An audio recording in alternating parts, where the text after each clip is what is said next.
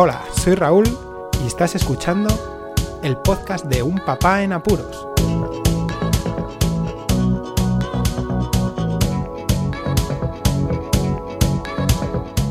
Hola, pues escuchas, bienvenidos a un nuevo episodio del podcast de Un Papá en Apuros. Acabo de dejar ahora mismo, hace exactamente cinco minutos, a los peques, a los más pequeños, a mis dos mellizos, en la escuela infantil. Y bueno, me lo suponía, esto es un desastre completamente. Eh, puedo decir muy claramente, de forma objetiva y no subjetiva, a todos los responsables dedicados a la seguridad y protocolos de COVID-19 en escuelas infantiles por ahora. Luego ya veré qué sucede en el colegio de enseñanza infantil y primaria al que aún no tenemos eh, admitido porque bueno, los protocolos que se siguen ahora y antes siempre para admitir a los niños que han llegado por un traslado y que no em, entran dentro de los plazos estimados para la admisión en los colegios, bueno, estamos fuera de plazo, pues lo que sucede es que tenemos que esperar a que se dictamine dónde asignan a nuestro hijo mayor. Pero bueno, volviendo al tema de las escuelas infantiles, pues lo dicho, que todos los responsables dedicados a, esta protocolización dedicada y referida a la COVID-19, pues os digo que necesitáis eh, mucha formación, eh, perspectiva y que no tenéis pajolera idea.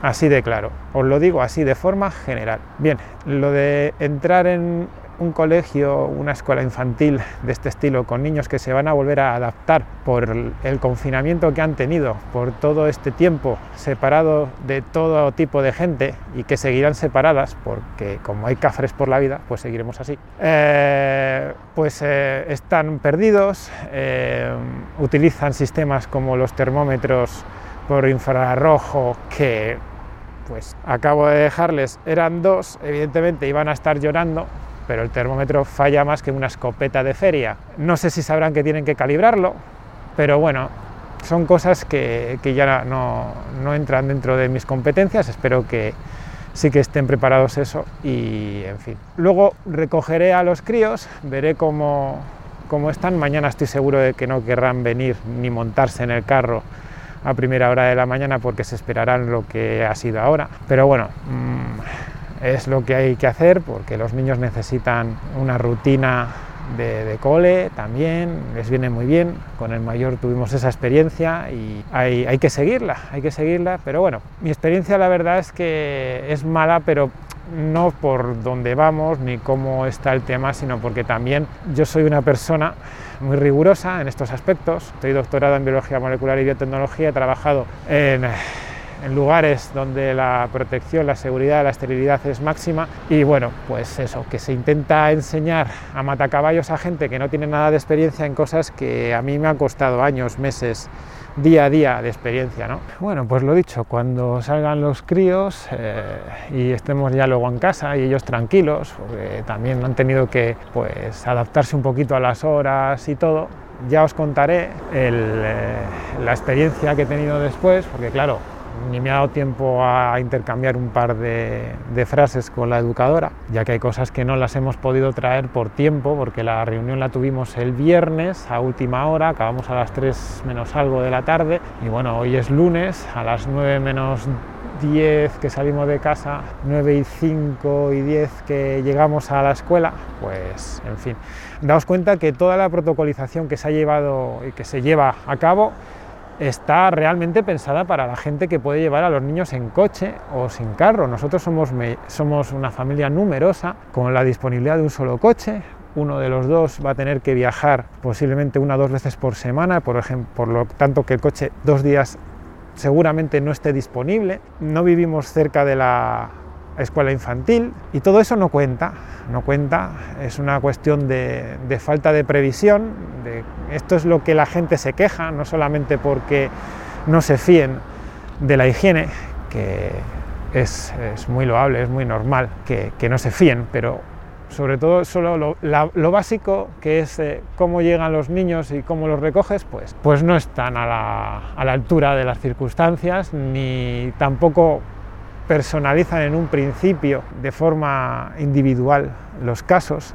Yo creo que siendo mellizos y uno mayor, el, que, el cual tiene que ir al cole, dos padres que no tenemos aquí a la familia directa y un solo coche, pues blanco y en botella, pero no es así, no es así. Bueno, dejo ahora eh, el micro, voy a colgarlo y luego os cuento a ver qué, qué sensación, no con los niños, sino con la educadora y con la situación fuera a la hora de entregar a los niños, pues he tenido después de esta fresquita mañana de, verano aún aquí en León, que nos estamos acomodando también porque de pasar a ir en manga corta a las 8 y media, 9 de la mañana, aquí hay que ponerse un jersey casi, casi unos guantes que por lo menos cubran las puntas de los dedos. Ahora vuelvo.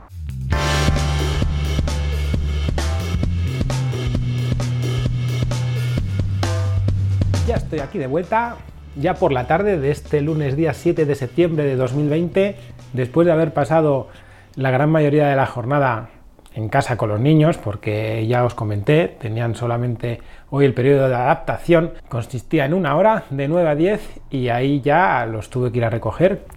Bueno, dije que no iba a comentar nada acerca del comportamiento de los niños, pero algo sí que os tengo que decir, ¿no? El llanto asegurado, eso era normal, a estar llorando, iban a estar llorando los dos, por lo menos desde que le soltase 15 minutos después y al menos cuando lo recogiese hasta que vieran que estaban eh, a salvo ¿no? en su entorno. Y bueno, pues hay muchas cosas que, como he dicho antes, eh, pues eh, ratifican la idea de que no tienen ni pajolera idea a la hora de llevar a cabo un protocolo contra ¿no? la COVID-19, contra el contagio por COVID-19. Eh, mm, sí, sí que es verdad que soy algo especial en el tema, puesto que he trabajado en, eh, entornos de bioseguridad muy altos, entonces eh, sé lo que es, sé las dificultades que conlleva todo esto, pero falta una formación tremenda para todos los docentes, educadores, da igual, a todos los niveles sé que siempre me dicen lo mismo,